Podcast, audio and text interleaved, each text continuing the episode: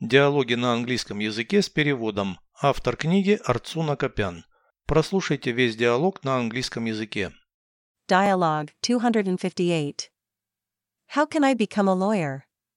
You have to finish law school. What do students study there?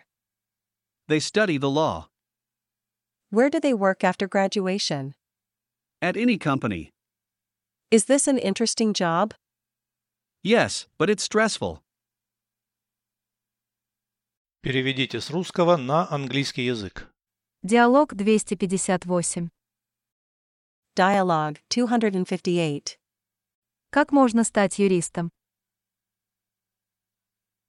How can I become a lawyer? Надо закончить юридический факультет. You have to finish law school. Что студенты там изучают? What do students study there? Они изучают законодательство.